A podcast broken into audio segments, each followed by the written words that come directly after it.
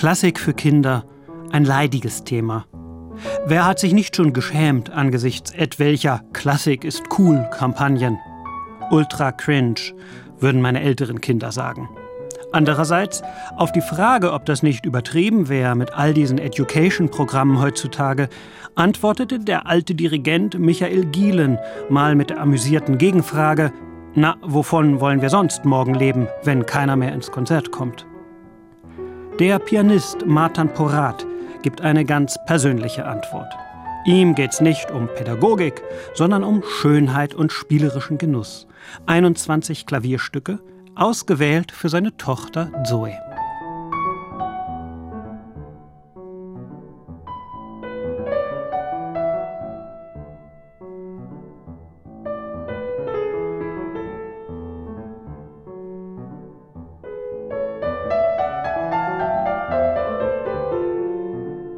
Dieses anmutige Stück ist eigentlich absolute Mechanik. Der Amerikaner Conlon Nancarrow stanzte seine Kompositionen Mitte des 20. Jahrhunderts in die Lochstreifen für Pianolas, komplett unspielbar für Menschen. Martin Porat hat diese hier so bearbeitet, dass es doch geht. Quasi vermenschlicht. Porats freie Musikauswahl geht zurück bis ins 18. Jahrhundert, etwa zu Karl Philipp Emanuel Bach, der bei ihm traumhaft gedimmt klingt, wie unter einem zarten Schleier aus Seide.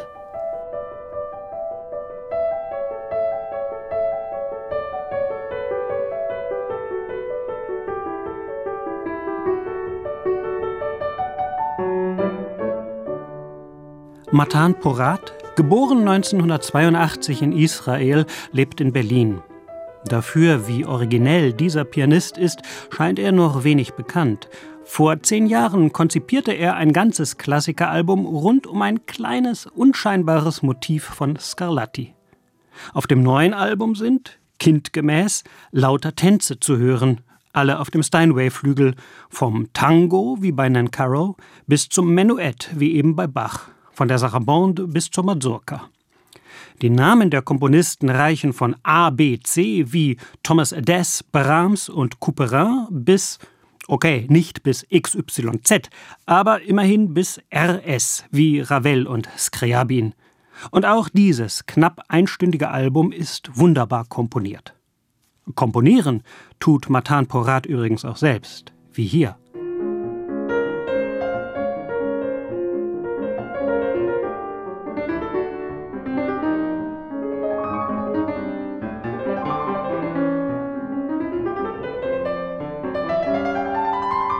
For Bill lautet der Untertitel dieses Walzers von Porat. Gemeint ist der große Jazzpianist Bill Evans, von dem dann ebenfalls noch ein Stück enthalten ist.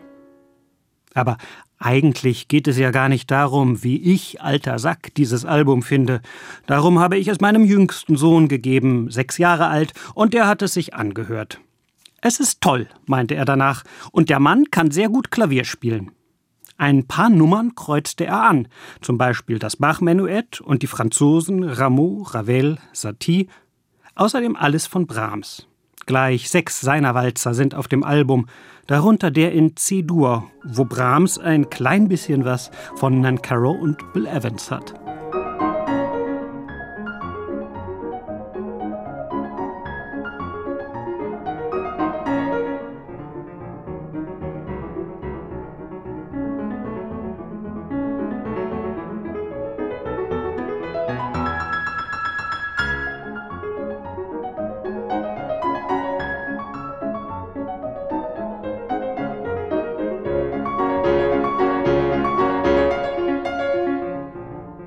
Die meiste Zeit hörte mein Sohn übrigens nebenher beim Lego-Spielen.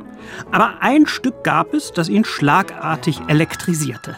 Da tat er sein Spielzeug beiseite und legte sich auf den Bauch direkt vor den Lautsprecher, hörte fasziniert zu und klopfte konzentriert mit dem Fuß eine eigene Stimme dazu. Das geschah nicht etwa bei den auch ganz hübschen Nummern von Strawinski oder Schostakowitsch, sondern bei Helmut Lachenmann. Ausgerechnet. Aber der alte Erzavantgardist Lachenmann ist eben auch ein wahres musikalisches Spielkind. In seinem Schattentanz von 1980, damals geschrieben für seine eigenen Kinder, werden nur die beiden höchsten Tasten des Klaviers benutzt und der Klang, der dazwischen entsteht. Märchenhaft entzückend, wie dieses ganze Album.